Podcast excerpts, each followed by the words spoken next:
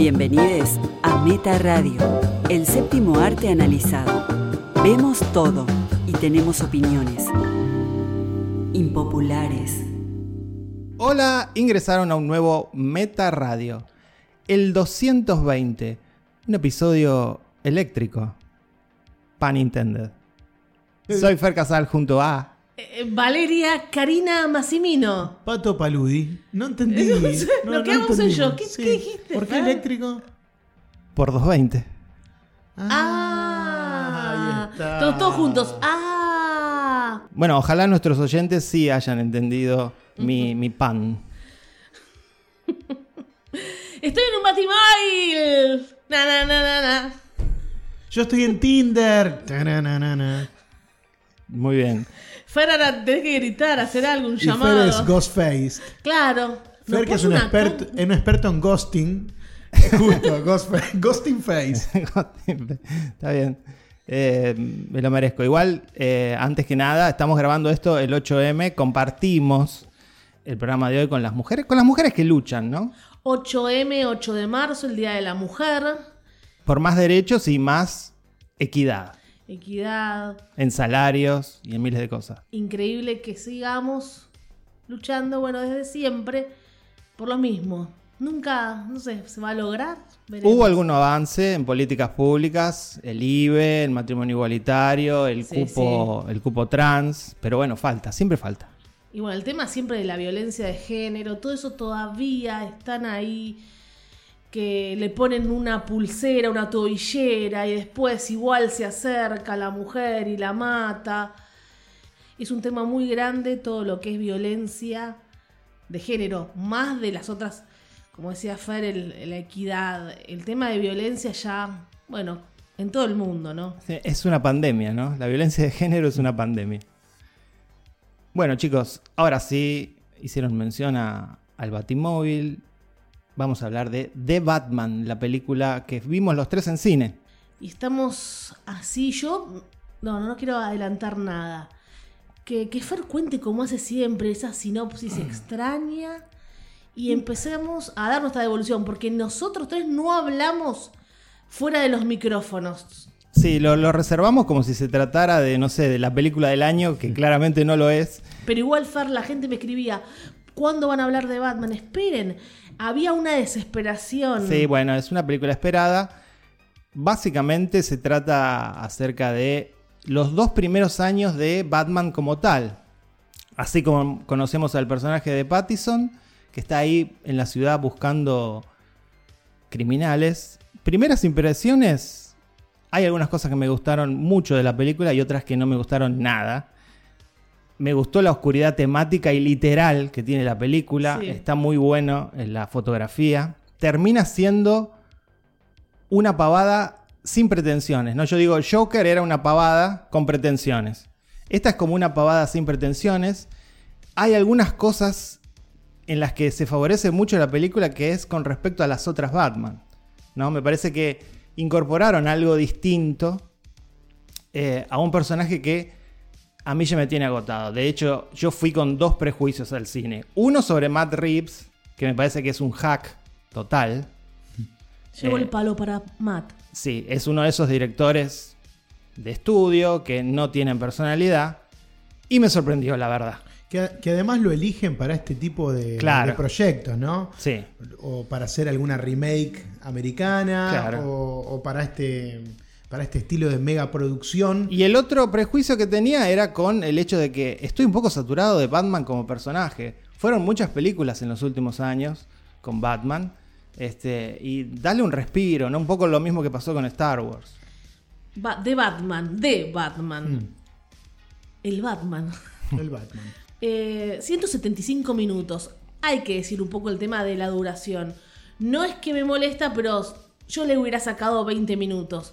También que hay que plantear un montón de cosas, pero ¿Que las plantea? ¿Las ahora, plantea? ahora vamos a eso. Cuando yo veo esta película, es algo, me quedo procesando. Digo, esto no, esto es- no, no es una película de Batman, esto no es de superhéroes. Esto es, es un hombre. no- yo no vi a Batman, no es el Batman de los cómics, no es el Batman que va a luchar con Superman. Esto es otro mundo Sí, es sí, más es el- oscuro, es el cuervo. Esto es el cuervo, ¿no? Es el Batman menos comiquero de, que yo haya visto en cine. Eh, si alguien lee, por ejemplo, la, la crítica que hizo Damián Aspelater en revistameta.com.ar, él hace referencia a los cómics que la película toca como The Long Halloween, eh, Year One y Hash. Es cosmético. Realmente no, no están ahí los cómics Sí, para sí. mí. En eso difiero con Damián. Este, yo vi una película que, como dice Vale, no es una película de cómics. Y eso no, no- no es, un- no es mano, una crítica, ¿no? Es una película más detecti- detectivesca, más de corrupción. Que podrían ver mis padres, bueno, no. Pero sí, ponele que no tiene capa. Bueno, y de hecho, el origen de Batman como personaje era detectivesco. De hecho, este, eh, sus primeros cómics eran así. Entonces eso, hay como un regreso esa a eso. esencia, Sí, viste, ahí muy tocada de, de los pelos. Igual, antes que nada, eh, efectivamente, es una película detectivesca. Batman como personaje empezó en los 30 como un detective. Se plantea el primer acertijo de la película, ¿no? Que es esto de la rata alada. Y lo descifran Pésimo, mal. pésimo. Es lo Sí, peor. sí. Pésimo. Eh, bueno, no coincido con que digas que es una estupidez no pretenciosa. Yo creo que ya la duración la convierte en una película pretenciosa. La fotografía, imposible de disfrutar, toda oscura, la convierte en una película pretenciosa. Me hizo acordar, en un momento pensé que era hasta el mismo director. La última, la Godzilla, la de Brian Cranston y Juliette Ah, Binoche, sí. que no mostraban a Godzilla, que era toda Sí. una oscuridad total. Que o sea, llovía todo el tiempo. hay, hay una Yo búsqueda. hasta dudé que la oscuridad no son los lentes. no, no, yo creo que era la. Para mí, eh, vamos a decir. Hay una teoría lo de, la- lo de los Cinépolis lentes. Avellaneda. Sí. Para mí tiene proyectores que no, no, no, no son para ver esta Sí, película. hay dos cosas sobre eso. Yo no veía nada. Hab- Había momentos que no veía nada. Sí, es verdad. Y hay dos cosas sobre eso. Una es que el problema de los proyectores es global. No vamos a caerle solamente a Sinópolis Argentina. Y Avellaneda. En Estados Unidos también hubo quejas que con Sí. películas que tienen una fotografía más oscura que otras, no se ve nada. Y tiene que ver también con el hecho de las nuevas cámaras que, bueno, es una cuestión técnica difícil de explicar, pero básicamente tienen un rango tan alto que los cineastas se permiten que los negros sean Claro. tan negros como nunca en la historia del cine. Hay 50 tipos de negros. Y entonces las películas están siendo un poco más oscuras. Este, eso sumado al hecho de que es muy caro renovar los Es proyectores. Claro, claro. Y más, más, más en este país, ¿no? No, no. sí, sí, Con sí. la devaluación y lo El que dólar debe blue. costar, claro, es, es prácticamente imposible. Acá es imposible. Bueno, más allá de eso, igual es oscura, es una fotografía que realmente no se destaca.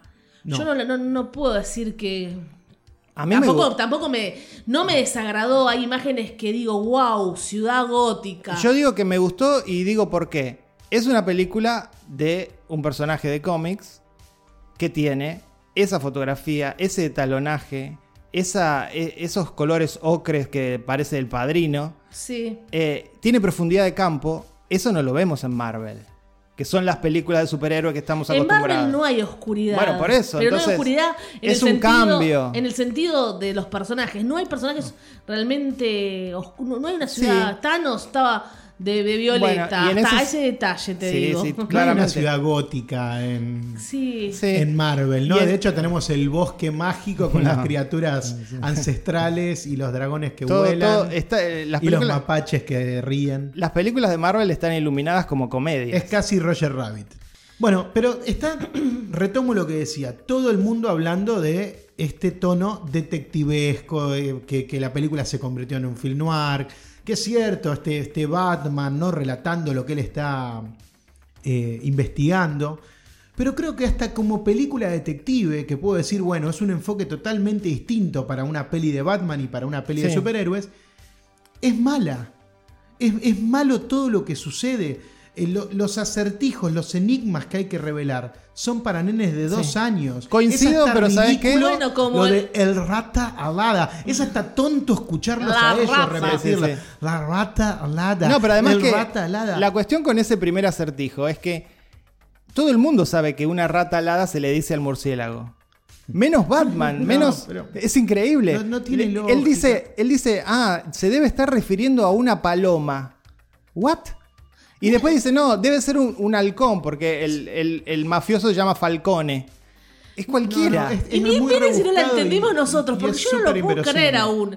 Eh, tal vez no lo entendimos nosotros, chicos. No, y lo que, me, lo que me quedó por decir de la fotografía es que una película como Joker, que a mí no me gustó, también celebré esa fotografía en una película de cómics. Por eso digo, ahí difiero con ustedes. A mí me gustó que tenga esta fotografía y Digo esta que no me oscuridad. ma- bueno, no, me, no puedo destacarla como wow, realmente no. Hay unos planos de Ciudad Gótica que me gustaron y bueno, el tema de la oscuridad hay que ver si son los proyectores o, o fue demasiado. Cuando decían lo de los acertijos me acordé a la de Val Kilmer con Nicole Kidman que, que también está- y estaba Jim Carrey que los acertijos Sí, todo bueno, el tiempo digamos eran- que nadie... Esta película no es buena, pero... No, sobre los acertijos en sí. Sí. ¿Qué es? Ir al fósforo, eh, me acuerdo uno de la respuesta. digamos que nadie extraña ese acertijo, ¿no? A Jim, Jim, déjalo joder. Yo creo que en comparación gana por goleada. El acertijo. Paul Dano, Ah. eh, creo que, que está deslucido, pero bueno, como todo en la película, A me ver, parece que es ver, una película. pará, ¿está deslucido o aparece cinco minutos? Y bueno, y, lo- y en el. Cuando aparecen los acertijos, las voces, los mensajes, no tiene nada interesante para decir. No es un personaje rico. Por eso no me gustó nada la película. Porque eh, en una peli de, de- de superhéroes, de Batman, los villanos tienen que ser muy importantes. Sí.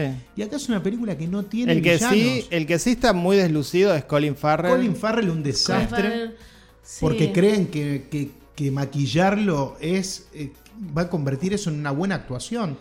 Pero también creo que el problema. ¿Qué puede hacer Colin Farrell si cuando leyó Sí, el sí, guion sí. no, hay na- no hay una sola acción interesante? No está desarrollado. Hay algo lindo de. Bueno, lo mismo pasó con ¿De lo que no me comparar con la de mm, Gucci, que le fueron con todo con- contra el pobre Jared Leto. Acá le está pasando lo mismo a Colin Farrell.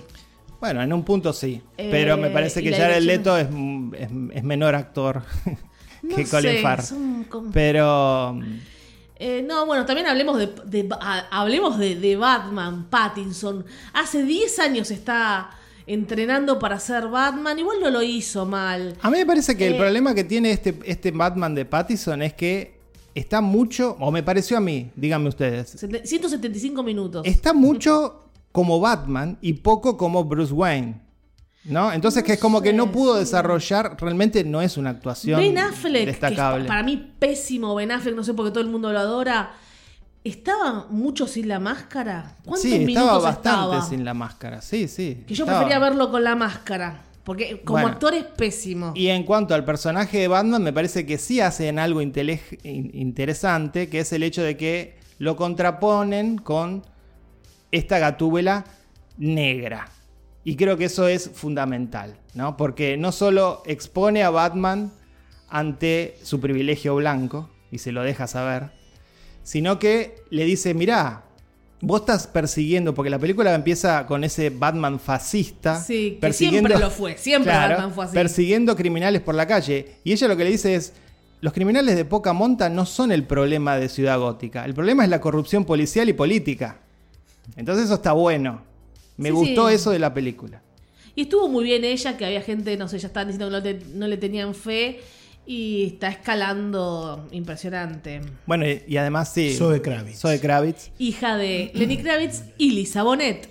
Bueno, habiendo escuchado toda la discografía de Lenny Kravitz, podemos decir que es lo mejor que hizo en su vida, ¿no? Pero Ay, Fer, Fer. Y Lisa Bonet, junto con su esposa, claro. es Lisa Bonet, eh, muy linda también, casada con Momoa, ahora divorciada. Ah, mira. Tuvieron tres bellezas también y. O sea, Lisa, Lisa Bonet pasó de Lenny Kravitz A Momoa. a Mo- come bien, ¿no? La chica. Linda, buscada. Sí, todos, sí. todos lindos. Todes. Y Zoe Kravitz contó que ella audicionó para un papel en The Dark Knight Rises, la última de la trilogía de Nolan, y no la eligieron y le dieron un este una excusa bastante bastante racista que le dijeron que lucía demasiado urbana. Urbana, un eufemismo para decir negra, ¿no? Eh, Tuvo su revancha. ¿Te acordás también lo hizo mm, Anne Hathaway hizo de, Sí, claro. de Gatúbela? Ya todos la olvidamos por suerte, ¿no? Michelle No, lo hizo muy bien. Hell No lo- Berry. No lo hizo muy bien. Hellberry, pésima también. La olvidé, la bloqueé. Esa película la olvidamos todos. ¿Quién Sí. era el villano en No esa sé. película? ¿Era una mujer? ¿Era Sharon Stone? Era Sharon Stone. Era sí. Sharon Stone, Sí, sí, ¿no? sí. ¿Por qué la recuerdo, no? Esa peli. Eh, Por Sharon Stone.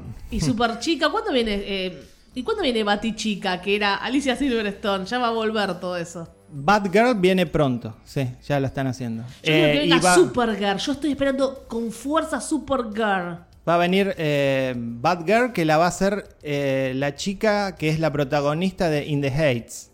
¿Y saben quién actúa Bien. también en esa película de Batgirl como Batman? ¿Quién? Michael Keaton. Ah, cierto. Si decía Zendaya me pegaba un tiro. Zendaya como Batman.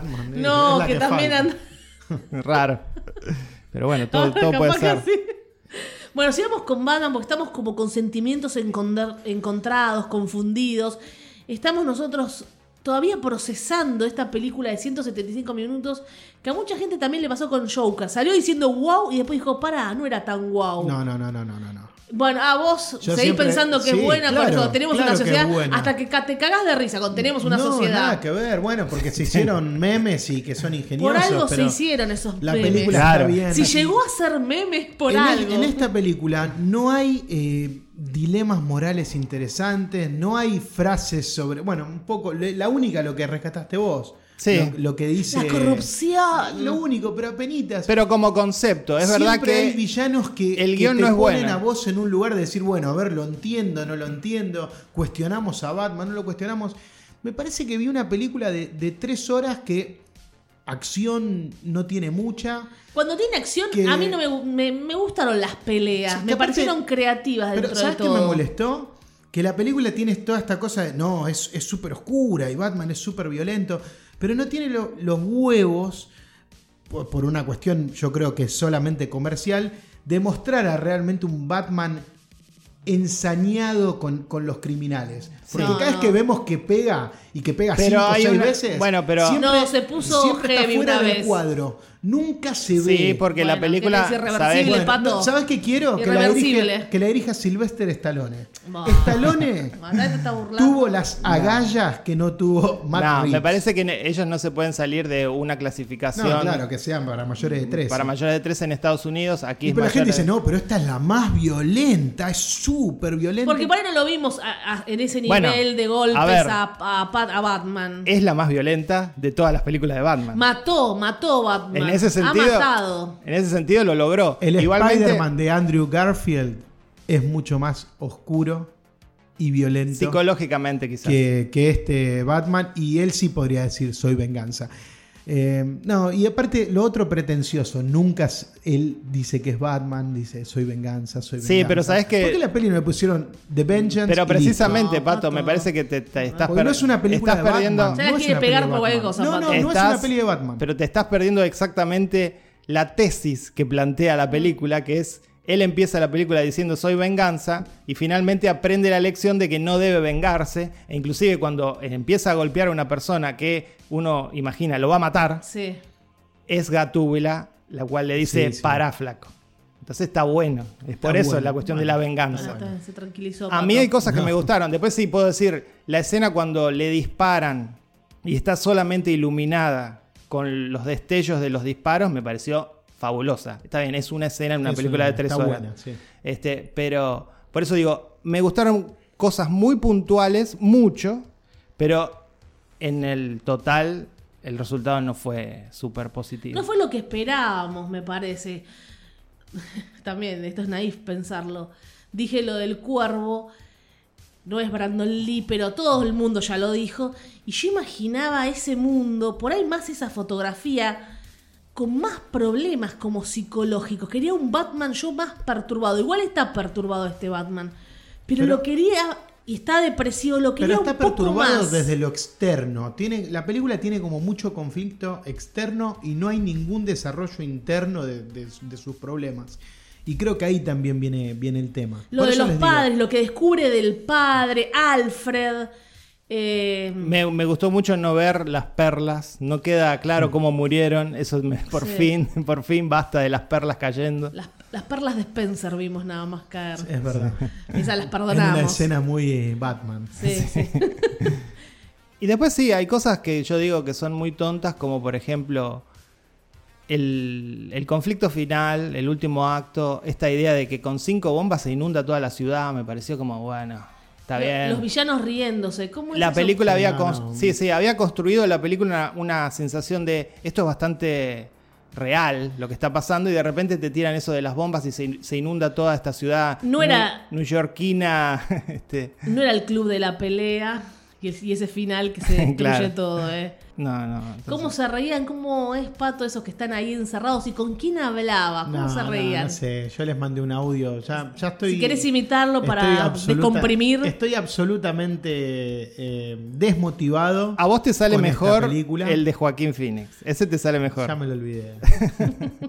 Pero no, no, no, no me gustó nada. ¿eh? Nada de la película. No me gustaron las actuaciones, no me gustaron los personajes, no me gustó el guion, no me gustó la fotografía. No la hablaron música. de Pattinson, lo mencioné yo y dicen, no, bueno, vos decís que No, estaba- para mí- pero para quiero mí- que hablen de es que no se Pattinson un puede poco, hablar, porque hay- a veces eh, Batman es intocable, la No gente hay- no se atreve a decir cosas de No hay, quien interpreta a material, Batman. no hay material en el guion para que nadie se luzca. Sí, no, ya no, les dije, no hay acciones interesantes, no hay diálogos interesantes. No entiendo cómo esto pudo durar tres horas. No puede lucirse Pattison precisamente por eso y, y además porque considero que estuvo mucho con la máscara puesta, que al margen, y esto bueno, es un tema de vestuario, me gustó mucho la máscara y que se le noten los stitches y Cuando eso. se saca la máscara tiene esa cara de emo depresivo. Ya lo dije. Bueno, justo. No, no daba, no sé si- Cringe. Y bueno, justo, Pato, Eh, eh, sí. está deprimido. eh.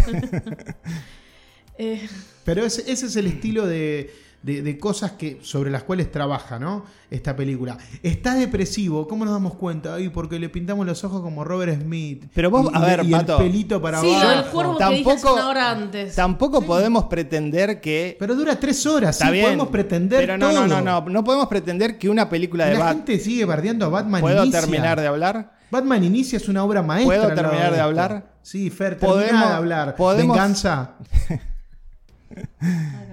¿Podemos pretender que en una película de Batman haya desarrollo de personajes? Sí. Nunca lo hubo. Sí. ¿En qué película lo en hubo? toda la trilogía de Nolan, salvo la tercera. La, la trilogía de Nolan, además de estar editada por un carnicero, tiene Editada por un carnicero. Sí. como, como- todas, como todo el cine de Nolan como tiene. todo el cine de Nolan. Tenet la peor. Bueno, Yo la defiendo el guion. No, no, la- nadie, la edición nadie tiene los plot holes o agujeros de la trama que tiene la película Pará, de pará, pará, volvamos, volvamos, volvamos sobre esto. Noise Machine tenemos Está ahí la nueva imagina. plot holes, agujeros de la trama. Ojo.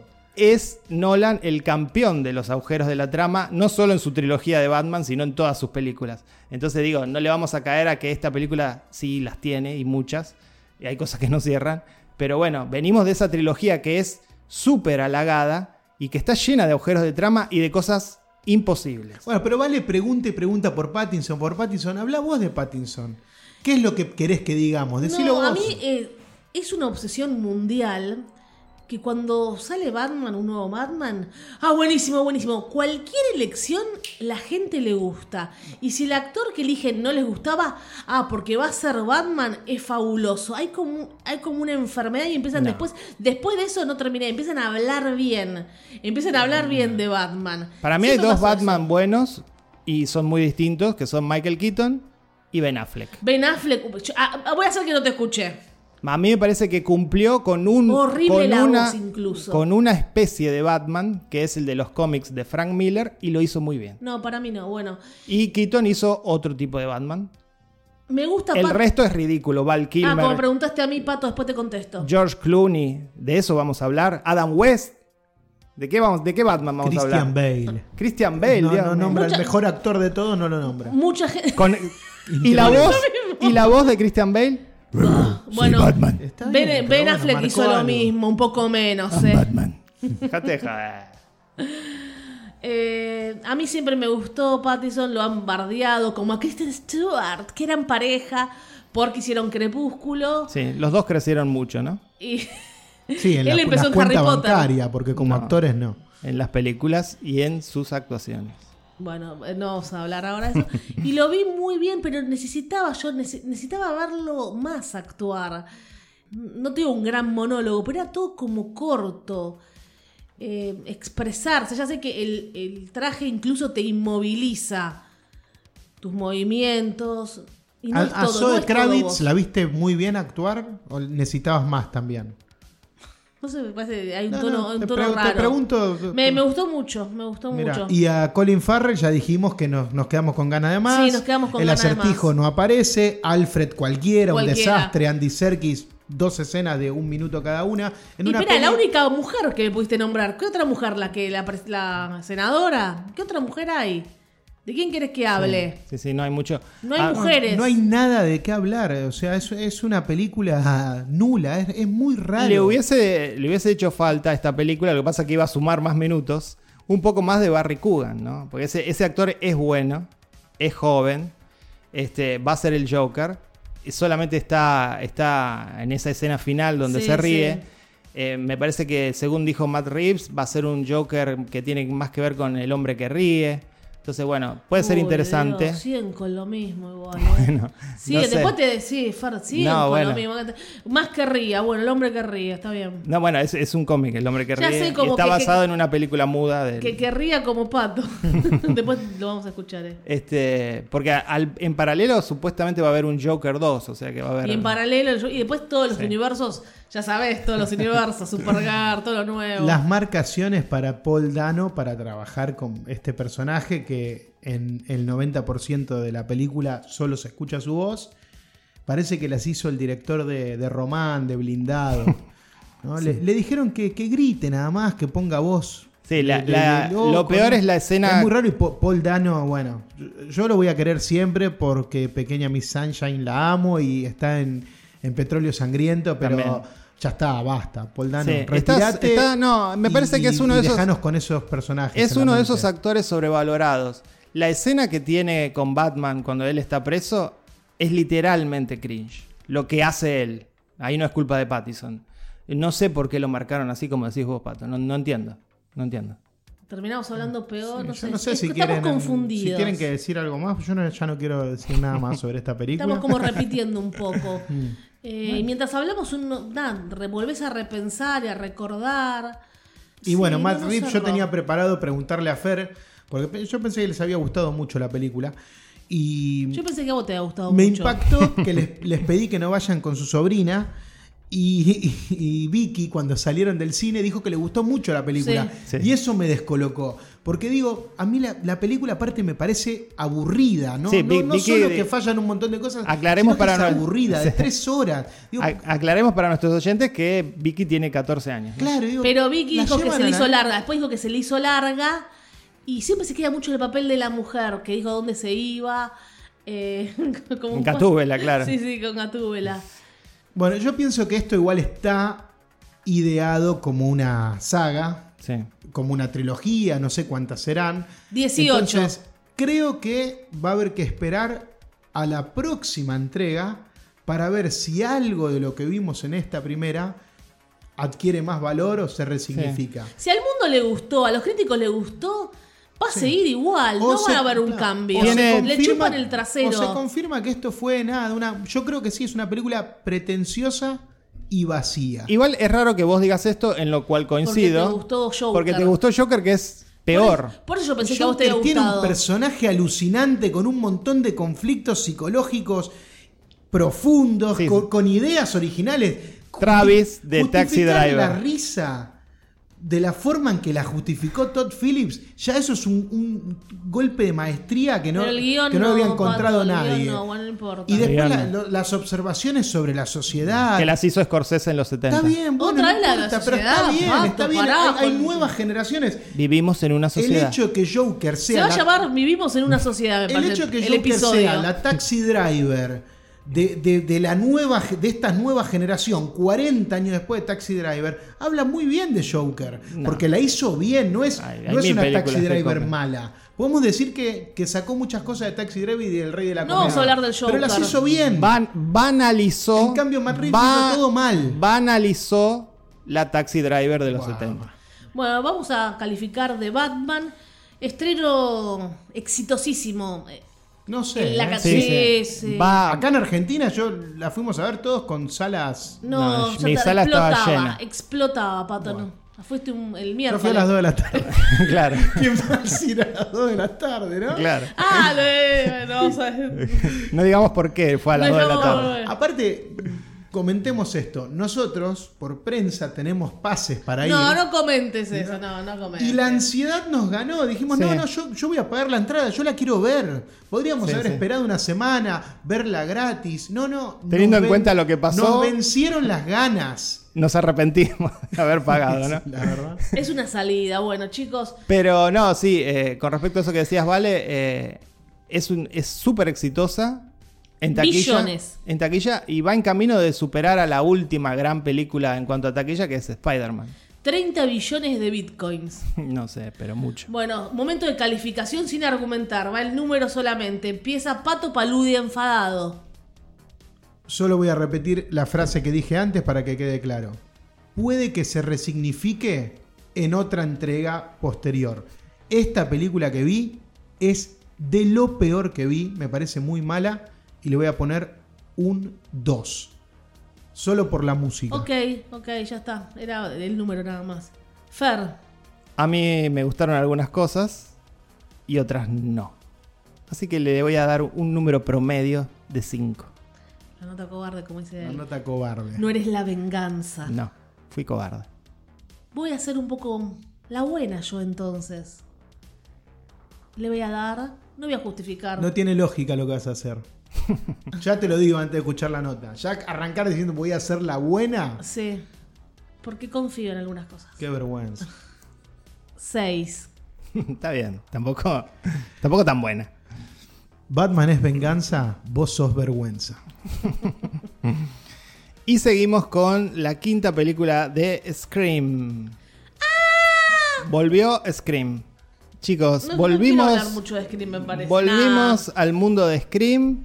Ya sin Wes Craven. La película hace un esfuerzo terrible por poner gracias Wes, gracias Wes, Wes, te recordamos Wes. Wes, Wes. Este, Un personaje se llama Wes. un personaje que se llama Wes y lo utilizan para poner. Otro personaje se Wes. llama Carpenter. Sí. Otro personaje se llama Westy. ya inventamos. Y bueno, no sé. ¿Qué, qué opinaron de esto? Eh, Yo hago brevemente, no voy a hablar de todas las Scream, Pato las volvió a revisitar, yo no, porque las recordaba bastante, pero yo nunca fui fan de Scream. Así que eso va a influir un poco, porque estoy un poco, no sé, molesta. Nunca fui fan de Scream, es lo que menos me gustó de Wes Craven. Yo, por ejemplo, te digo, amo Wishmaster, y la gente en realidad, no, no, Scream, Scream. Wishmaster igual, creo que él es productor nada más. Bueno, ¿eh? pero está, está su Sí, sello sí, está más. bien, está bien. Me gustó nada más acá cuando al principio hablan del elevator horror. Eso es una delicia, analizando Babadook, Ari Aster. pero de Solo alguna- eso. Bueno, pero- Cinco minutos, nada olvi- más. tenés olvidada la, la saga anterior. Eh, es- era un- fue un buen ejercicio para mí ver de nuevo la saga. Porque me di Perder cuenta- tiempo fue bueno No, para no, vos. No era. No, no estaba muy consciente de que habían pasado 25 años de la primera Claro, la primera es del No 96. sé por qué la sentía más cercana en el tiempo. Y la 1, la 2 y la 3 se hicieron en un periodo corto. Entonces, toda la saga no la veía hace más de 20 años. Claro. Después hubo una cuarta que vino en el 2011, o sea, 10 Sí. años después de la tercera. Y ahora, 10 años después, o 11 años más tarde, viene esta, esta quinta. Sí, como viene todo, viene Cazafantasmas otra vez, vamos por el tema de la nostalgia, y a mí no me importó No, ver que- a Courtney Cox, no me importó ver que- a Neve Campbell. Hay un concepto súper interesante. Bueno, primero que es el meta slayer, ¿no? El, el meta Sí. slayer. Que es un slasher, pero que se burla de los slasher, Falla. no de la forma en que lo hizo Scary Movie, sino de una manera más cinéfila. Siempre el, co- el condimento cinéfilo en, en la saga de Scream estuvo presente y eso a mí me divertía. Pero ahora que las vi 20 años después, habiendo visto 20 años más de películas, la disfruté mucho más. No, Al menos yo la no. trilogía Bueno, original. tengamos en cuenta que en ese momento, cuando salió Scream 1, vos que la tenés más presente, reinventó el subgénero slasher. Entonces me parece que tiene una importancia en la historia muy grande Scream, la 1 y la 2 que es, te diría que es mejor que la A mí me 1. gustó más la 1, todos recordamos a Drew Barrymore con las palomitas de maíz. Claro. ¿Cómo cambió eso también? Ya no son las palomitas de maíz que se inflaban al fuego Bueno, acá con está, gas. en esta película se repite todo eso. Y los celulares, ¿no? Y después sufrió lo que sufren todas las películas, la, la secuelitis, ¿no? Que bueno, fue el tercer la tercera Yo película. creo que hasta la tercera se sostiene muy bien. la cuarta No, es pésima. Una y dos. Porque Cuarta- sigue, sigue jugando con el tema de la trilogía, la trilogía, siempre está ese comentario meta en, en todo Scream, e incluso, fiel a esas reglas que plantea la tercera, conocemos la historia que dio origen a todo Scream, que es la madre de Sidney, y hay un comentario muy interesante sobre esa mujer queriendo ser actriz y siendo violada por productores Sí. para ponerla en una película. Le quisieron meter todo lo del Pero en Too. una No. saga- Eh, sí, pero- ahora esto te gusta más No, que no, no. Batman. Pará, Sí, claro, Pato, no. claro. pa- yo No, no. todo no. me gusta más que Batman. No, ¿eh? esto no, Eh, para eh, nada. eh, spoiler alert, todo me gusta más que Batman. Eh, yo, Esto la- va a ser mi para pilota todo- va a ser pésima. Spoiler Bueno, alert. Esto va a ser para todo el 2022, gente, los que están escuchando. Bueno. todo me va a gustar más que bueno, Batman. ponela todo. como peor del año, ¿eh? Es probable. Bueno, eh, la saga de Scream está producida por Harvey Weinstein. Claro, es de Miramax. Es de Miramax. Y hablando de productores que se acostaban con las mujeres para darles Ya lo dijeron otros. Sí, me, me parece una manera de limpiarse Ah, no, también, no, no, pero porque bueno. esto había sido antes. Estamos hablando del año 2000. O sea, una, una caradurez de, de- Bueno.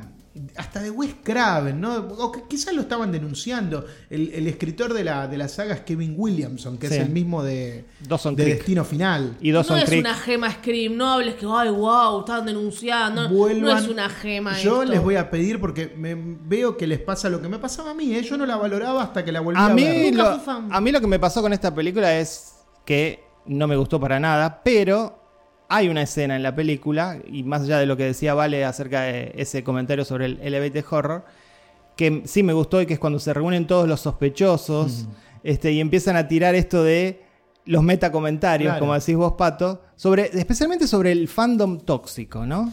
Que es algo que está plagado y que está informando constantemente ahora acerca de las películas Eso que se es hacen. algo nuevo en la Es saga. algo nuevo, en claro. la saga es algo nuevo. Meterse Sí. con el fan como, como alguien que ama tanto una, una Como saga vos, de películas. Como, vos, como las películas argentinas. No, claro, es, es esa sensación de pertenencia que realmente ciega a las personas. Sí, Pato reidentificado. Te miré, Pato. Este, porque bueno, cualquier fanatismo ciega. Y entonces me parece que la, la película en el guion señala eso, pero también lo hace de una manera tibia. La, peli- no. la, la historia es una pelotudez, perdón. La, historia es una pelotudez aburrida. Destaco diálogos, diálogos, algunos clever, comillas, comillas, comillas. Decime la historia de Martes 13, de. Halloween, si son tan buenas. No, el slasher es, Es- el esto. Slayer ¿qué es es? esto, no, no claro. es esto. Para mí no es esto. Este eh, ya, ya estaba, está bien, todo puede seguir, pero ya sabías todo, cada escena que continuaba. Sí, Me gustaba una cosita, Sí. Fer. Me gustaba que Wes Craven, no sé si habrá pasado con esto, les daba a todos los actores eh, por día dos hojas de guion para que nadie supiera quién era el asesino. Ah, Así mirá. actuaban sin ningún tipo de inconscientemente, ay, tengo que disimular que yo soy el asesino, no. Ojalá hubiera pasado Pero acá, es- no creo. Hasta eso se perdió con esta película, ¿no? Porque finalmente la película te pone dos, dos claros sospechosos, que son el, me- el improbable, que es este, el sabía. chico, y la, la chica un poco más dark. Entonces, es exactamente los que uno sospecha, los que resultan ser los asesinos. Pero bueno, hay, una, hay vueltas todo el tiempo y hay sospechas todo el tiempo. Es un poco... les- me, me gustó a mí la película porque mantiene el espíritu de la saga, pero ya les dije, creo que estaba todo perfectamente diagramado hasta la tercera. La cuarta, bueno, se hizo 10 años después, está bien, no agotaron, y esta 10 años después. Y- Después de 20 años, reencontrarse con los personajes de la saga original está bueno. Y No, man- como No, Cazafantasmas, no no está bueno. No, estuvo pero bueno. aparte, Eh, estuvo bueno ver a Courtney Cox y a, y a- y a Arquette. Eso estuvo bueno. Pareja en la vida real. Está buenísimo el, el comentario este nuevo de. Me encantó lo que, lo que dijo Vale de todo el Elevate Horror y, y todas las películas que Sí. nombran. Babadook. que- claro, como que les gustan más que todo este cine Sí. vacío. Pero el, esta- este nuevo concepto de secuela, remake, secuela. Sí, no, se- secuela de legado. Claro, ¿qué, ¿no? es lo que, qué es lo que hicieron realmente con esta película? O sea, eh, tomar elementos Traer del a los personajes. porque es importante, pero con personajes nuevos. Y la, la película muestra sus hilos a propósito, se burla de eso, y eso me encanta. Y ahí creo que Por eso creo que mantiene la esencia. ya no. sin tantas ideas, porque pasaron cinco. Entonces ya sabemos todo lo que va a pasar. Pero mantiene el espíritu lúdico. Que le den la saga, que tuvo le den Scream. esto a Sin Fede- ser una boludez, no es, no es Scary Movie. ¿eh? Que le den esto a Fede Álvarez. Y sí, parece Scary Movie. Pero a vos eso que, que te gustó, que es esta idea de que ellos Pará, mencionan... pará. Es mejor, eh, es mejor la, la última Leatherface Sí. que, que esta de Scream. Sí, no lo mires a Fer. La, ¿Qué la miras cosa, a Fer? la cosa vacía que hizo Fede Álvarez. No, de- no, vacío no, un para nada. de sangre y nada más, pero Eso no, es un slasher. No hay guion, no hay Eso historia, es un no hay slasher. nada. Es lo que quería el público, es el slasher. Sin duda me divirtió más. Mirá, bueno. Bueno, ¿te Eh, quedaste bien con- conforme con la respuesta de Fer? Ah, bueno. No, no, no, quiero la tuya también. Ah, Igual ya la dijiste, no, no me voy a meter con Fede Álvarez, perdoname. Y con respecto a lo que decís... de- Mandale un mensaje a Fede. Ojalá me diera bola. Con respecto a lo que decís acerca de esto de que la película menciona a las secuelas de legado, que son estas que traen a los personajes de antes y, a- y con nuevos personajes este, para Y morir. aparte nombra todas. las Chucky, nombra todas, todas, claro, las nombra. Eh, eso que a vos te resultó gracioso, a mí me resultó hipócrita. Porque es efectivamente lo que es esta película. Y bueno, pero lo está está diciendo, diciendo. hey, los estamos robando. Sí, claro. Bueno. Incluso hasta cuando se mete con personajes sagrados, como diciendo, bueno, basta, tenés que morir porque si no, ya no es creíble. Hasta las puñaladas quedan, no me gusta No, en nada, esta- nada, nada las de nada. anteriores, Nadie muere. Yo creo que esta es Parece la, un payaso. esta es la más gore y la, la mejor lograda en todo lo que es eh, la violencia. Esta peli es la más salvaje de todas. Si ustedes vuelven Sí, a ver esto las es ante- salvaje, dale. si ustedes vuelven a ver las anteriores, las puñaladas, eh, creo que es hasta intencional. Estaba más noten- medido, sí, no que había se tanta sangre. Irreales. Eh, y bueno, después la, la característica de Ghostface. Ghostface se llama este Sí, serial sí. killer. Sí, sí. eh, que debe ser el asesino más torpe de, de la historia del cine, ¿no? Se cae todo el tiempo. se ¿Qué es Cae. Bueno, Te estás cagando de risa. No, bueno, bien. está bien. eh, pero Wes Craven entendía el cine de terror como, Sí, como una fiesta el genio donde de había pesadilla. que divertirse también, ¿eh? El genio de pesadilla. A mí una de las pelis que más me gustó de terror de los últimos tiempos, porque la vi en el cine y la disfruté, fue Piraña. Eh, Piraña de Alexandra esa, Ha. esa es divertida, es distinta, que, las pirañas le comen el pene a, a un tipo y lo escupen contra la pantalla. La película es 3D, después aparece eh, el Doc Brown haciendo casi un personaje similar al de Volver al Futuro. Nada el cine de Scream. terror tiene que ser divertido también. Tiene No, que ser una fiesta y Wes Craven lo Mezcla entendió todo, Pato, siempre. mezcla todo. Wes Craven siempre lo entendió. Bueno. Si Sí. ustedes no lo entienden, bueno, es un problema de ustedes. Ya vas a dar mi nota. Ya hablé, ya no. Yo no tengo nada más para decir. como Me parece que el cine de terror evolucionó. Este, Esto es una involución. Estas películas no pueden ser juzgadas igual que uno juzgaba las películas de los 80 A uno de esas películas le- les, les perdona todo porque fueron lanzadas en los 80. Esto está lanzado en 2022, Pato. Hay un poco de fanservice también. Está bien, se hizo para la gente. Le- hipócrita, fanservice se hizo para hipócrita. la gente que en, en el año 96. Yo, ¿qué película vi como estreno de todos los slashers que existen y que hay? Scream. Sí, como Porque. Pesadilla la Sí. vi ya en, en video. Eh, Leatherface también, Martes 13 Bueno, por eso te también. gustó, tenés recuerdo, es también. nostalgia lo tuyo, No, no, pero me, me parece que ah, para mí la, la saga no es tan importante. Les digo, la valoré ahora que la volví a ver. Y además- más como cinéfilo de reírme de, de todo. Los Hay los los verdaderos- cameos, las cosas que se dicen. Pero vos decís, le, le- vos decís, le está hablando a los fans. A los fans de la saga. Como vos, que la viste en el cine. Eh, no hay nada más conservador que un fan. Bueno, y para, para cerrar, por lo menos lo que yo quería decir de la saga, eh, una noticia para ustedes, para Fer, que fue tan espectacular la escena en Worst Person in the World, cuando la chica tira un tampón, yo les voy a decir que Scream superó todo con una chica diciendo, me gusta más Babadook.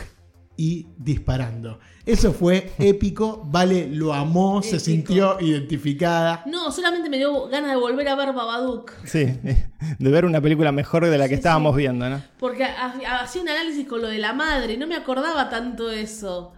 Eh, maravillosa Babadook.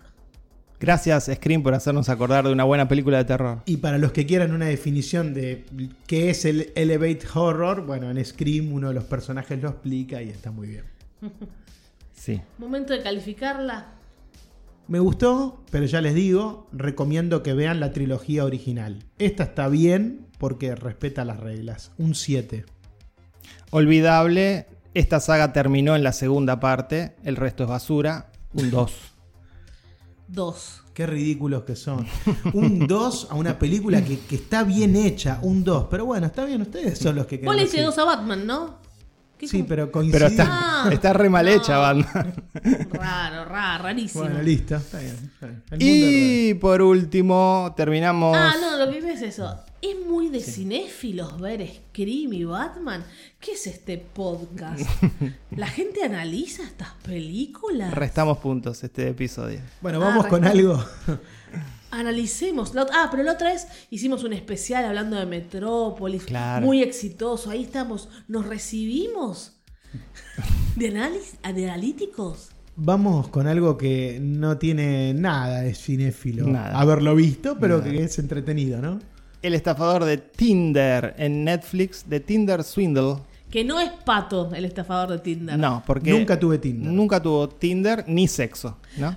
Este. Es verdad. Inbox Pato. Hola Lupe, ¿cómo estás? Según mis registros, Patricio Paludi tiene cuatro perfiles en Tinder con distintos nombres y fotografías desde 2012, pero aún no obtuvo un match. Em, bueno, este documental de cabezas parlantes son muy exitosos este tipo de documentales acerca de un criminal, ¿no? Está plagado Netflix de ellos. En este caso, bueno, es un estafador que se a través de Tinder conoce mujeres y las engaña en principio haciéndose pasar por un hijo de un multimillonario de los diamantes y les termina pidiendo guita, básicamente. Él pide guita. eh, pero ¿quién, y- quién, ¿qué hizo este director antes? Don't Fuck with Cats, otro, otro documental muy efectivo. Y ¿Qué es so- buenísimo. ¿Sobre y- Sofilia? No, sobre un asesino de gatos, Ah. entre otras cosas. Yo la había puesto en mi top 5 de, series el año pasado porque me fascinó. Qué bien contada. Y esta tiene ese ritmo, tiene ese ritmo que va y viene y encuentra estas historias, ¿no? Que, que atrapan, basadas en hechos reales. Sí, Felicity Morris se llama esta directora. Y mm, bueno, estas dos estafadas que van contando la historia, hay mucho de ellas, ¿no? Eh, son bastante articuladas estas mujeres, lo cual hace un poco más ameno este, el documental. También, Articuladas. También hay mucho de. Sí, porque hay gente que por ahí le cuesta contar una historia personal. Este, y también hay mucho de metraje de, bueno, de celulares y de todo eso, que también informa bastante acerca de cómo se manejaba este tipo. Está muy bueno editado. Está, no- no es- está bien, es lo que Ahora necesita bien, hacer un sí. documental. Es difícil, a medida que la película avanza, encontrar empatía con estas dos mujeres. No por el hecho de que hayan sido estafadas por un tipo, porque eso le puede pasar a cualquiera. Este, y más en el mundo online, donde Te estafan abundan. de- de todo sí, tipo, sí, ¿no? abundan la- Ustedes fueron estafados hace poco. Sí, hay- desde el cuento del tío Pato y comprando por internet, sí, nos han estafado. Pasa, pasa. Inclusive hay gente ahora que tiene problemas con Mercado Pago, que en el hecho de que te aparece plata que no es tuya y después se te, se te va. Bueno, mu- muchos problemas. Pero digo que es difícil empatizar con estas mujeres porque lo que también el documental revela es que ellas estaban atrás de este tipo por el dinero que el tipo decía tener. Y entonces, a partir de ese momento, básicamente el- este estafador las vulnera emocionalmente porque ellas están atrás del dinero. No, Lo único que les importa es el dinero. Tampoco Y en eran algún mujeres momento- pobres, no eran mujeres No eran pobres. mujeres pobres, pero en algún momento ella dice, no, yo estaba enamorada. No te creo, hermana. Hay una que no, hay una que dice que eran amigos nada más. Sí, esa era rara, como esa que no era le rara. La, otra sí se expone más Sí, la otra- y, y reconoce que se enamoró. Pero me parece que no sé si es tan difícil empatizar con ellas.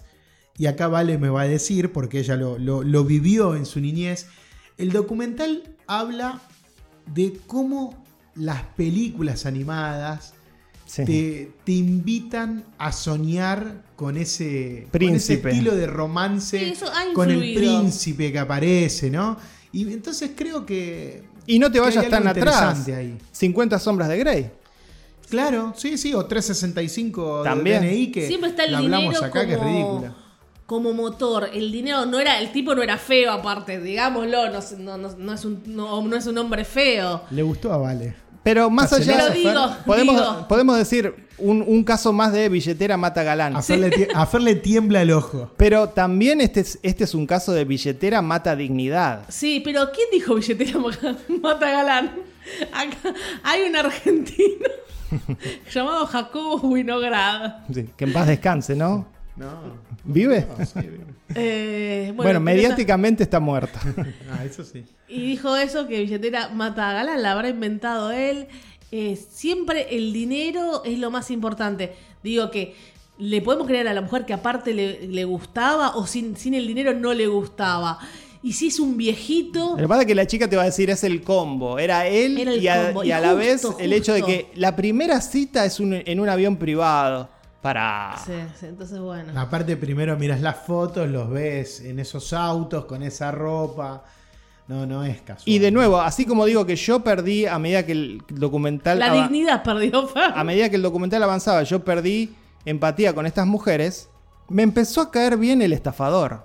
Lo lamento. Bueno, Fer está pasado. Lo lamento. Porque es un crimen sin víctimas. Porque de hecho, hasta la justicia Sí. le costó poder condenarlo porque ellas les daba el dinero. Ah, el tipo realmente fue muy ingenioso. Es pero no, ingenioso. Me dio mucha bronca.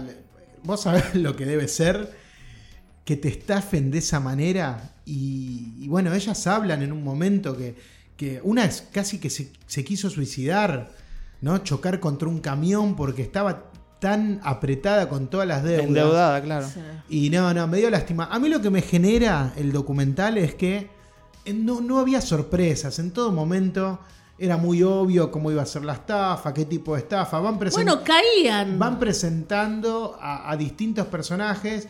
En un momento dice, bueno, vimos que era como un sistema piramidal, que era obvio. O sea, Bueno, todo, me- chicos, todo un- me parecía muy obvio. Antes de responder lo que me preguntaste. Mm. Eh, sí, obviamente la mujer puede equivocarse, puede estar atrás de la plata, puede pasar, no, ay no, no pasa, sí sucede. Y al revés también. Sí, claro. Si ustedes están con una, una MILF, porque eh, como el hombre era lindo y Mm. está encima de la MILF, está en bolas en un avión privado, creo que no van a estar Pero tan mal ustedes. Lamentablemente. Ya se subió. No, no, pero lamentablemente, y esto ha- habla mal de nosotros, el deseo que conduce al hombre, y te lo va a decir Freud, es el sexo.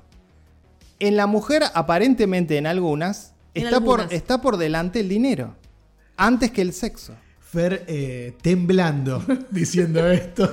Nos escuchan muchos psicólogos y psicólogas, así que después nos dirán. ¿eh? Psicólogues.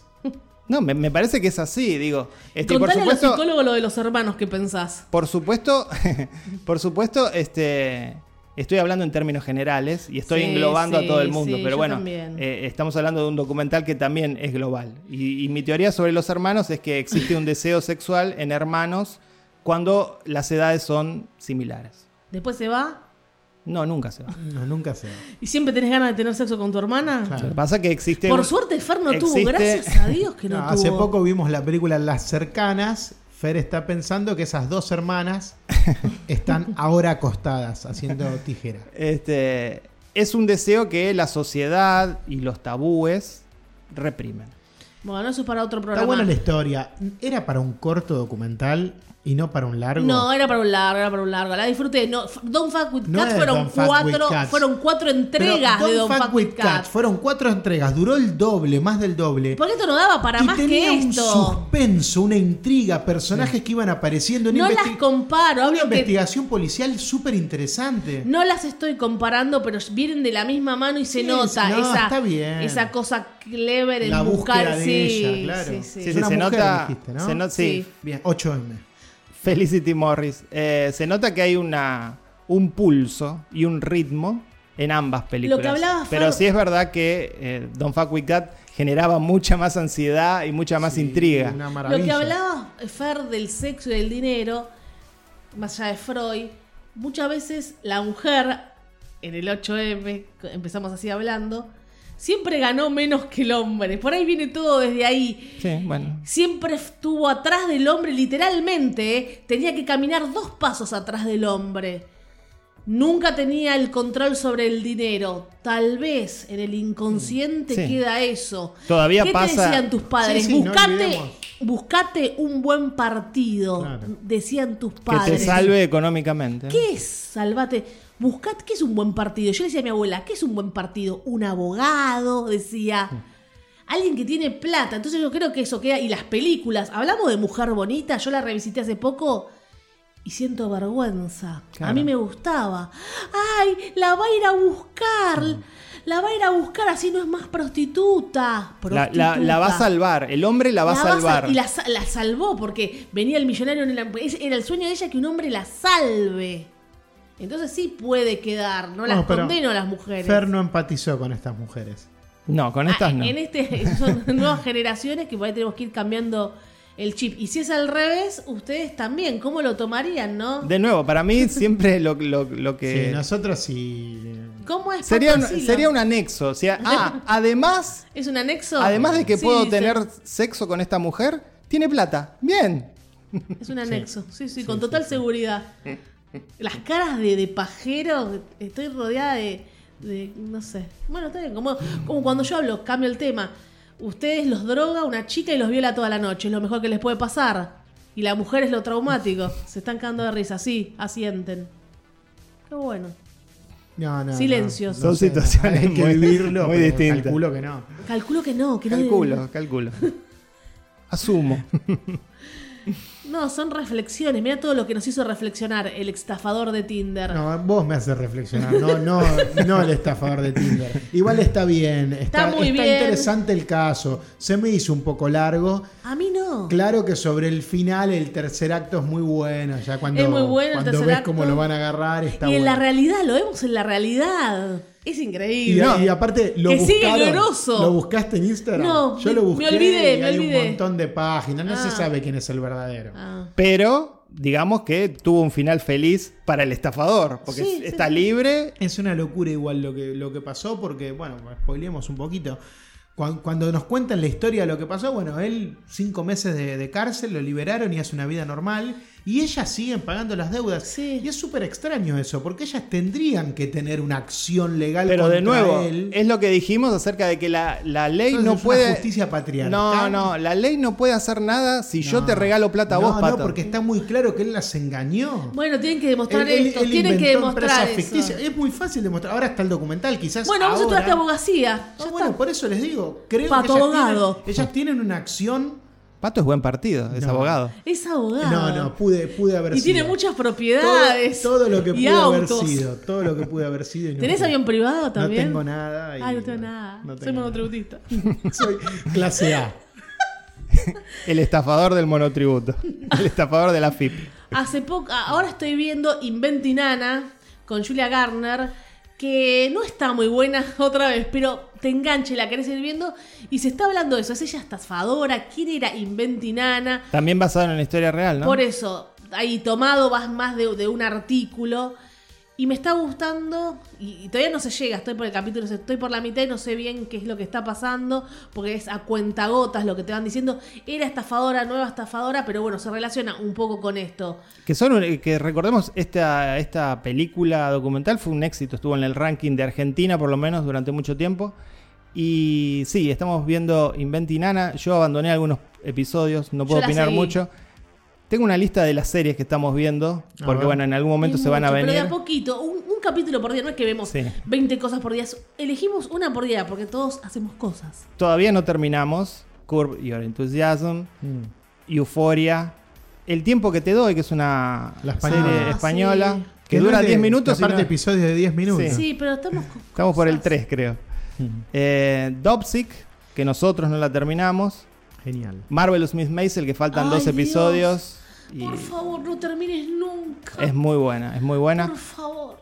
Severance, la nueva sensación De de Apple Apple. TV. TV feliz yo. Ben Fer Stiller. con reparos. Yo Mira, con algún entregada, entregada estoy, ¿eh? Y eh, Servant, Inbox vale. Servant también de Apple TV Fer Plus. no, la quiere interrupto, yo estoy ahí. Que Y ya la, ya la temporada anterior para mí. A mí me, me- No, me no. pasó, ustedes saben, me encantó la primera y no vi la segunda. Hiciste bien. raro. Hiciste No, bien. no, está. No, no fue como la primera, pero yo no sé por qué la sigo súper bancando. Eh, sí, muchas cosas. Yo no tengo poquito. nada pendiente. Estuve toda la semana viendo Scream. Pero dijiste que vas a empezar a ver la serie de Bilardo. De, Voy a de empezar a ver la, la serie de Bilardo. eh, estoy un poco. Fue una semana dura para mí. Sí. Ustedes lo saben. Pato sufrió Ah. una muerte en la familia. Cuatro años eh, en este podcast. Yo siempre hablé de mi amor por Bielsa y a Bielsa lo echaron de Leeds United. Recordemos tengo, que- que tengo en la este- camiseta puesta porque Li- en literalmente, apoyo- literalmente. en apoyo a- al equipo. No que se igual la saca, ¿eh? Después de cuatro años me, me hice fan de Leeds United, Claro. pero bueno, eh, fue muy triste. Ustedes son testigos. Yo estuve todo el día Sí, sí. eh, No llorando prácticamente. Sí. Recordemos que en este programa hablamos del documental de Leeds debido al amor de Pato por Bielsa. Sí, lo echaron. Y bueno, bajate la canción de Live, Lives. Eso para llorar también. No, bueno, sí, voy a ver el, el documental de Bilardo y no sé, tenía alguna serie más para ver y no, no recuerdo. Ahora, hay una con Jamie Dorman que quiero ver, que es de HBO Max, The Tourist, el turista. Ah, Ah, Tengo esa anotada que son seis episodios y es un thriller Bueno. con una onda medio memento. Aparentemente el tipo no tiene memoria y no entiende por qué lo están persiguiendo. una, refle- una breve reflexión antes de terminar. Las series nos están consumiendo un tiempo que eh, no- nos impide ver más películas. ¿O no? Sí, es verdad. Igual no hay por ahí tantas, tantas películas nuevas como series. Ya hablamos que esto está cambiando constantemente. Justo en esta. Ahora después de Sí. la pandemia están, están lanzando todo por si ahora viene la guerra. Estamos con, entonces se, se- se apuran para filmar por si pasa algo, de verdad, lo dijeron. Sí, sí, hay mucho contenido, pero es verdad que en este, en estos últimos, no sé, 15 días no aparecieron películas demasiado interesantes. Ah, está la serie también de, To- de Tony Colette con, Co- con Tony Colette que no, no la empecé todavía. Y Archivo 81, vos la viste, Pato. La vi, vi esa, vi Drive My Car, que me gustó mucho. En algún momento voy a hablar de Drive My Car. Bueno, Me Bueno. pareció una poesía hermosa. Hermosa. A ustedes les falta ver algo, que es básicamente el 90% de la película. Eh, sí, es, es un gran somnífero la película y por eso la abandonamos. ¿Hicieron de Drive My Car cine interruptus? Sí.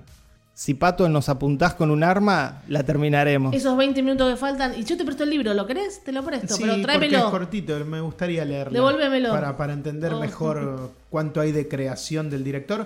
Ah, y están viendo una, una película que yo quiero ver y ustedes tienen Sí. la ventaja de poder ver con subtítulos en inglés que yo no puedo. La, la película After Young. Sí, de A24 con Colin Farrell. A mí no me está gustando mucho, a Fer sí. Un director que yo descubrí en un festival de Mar del Plata. Columbus, con su ¿no? primer película Sí. Columbus y que tenía una- un aire indie, Jarmusch, muy poético. Y ya hacia Jarmus, yo a mí no, eh.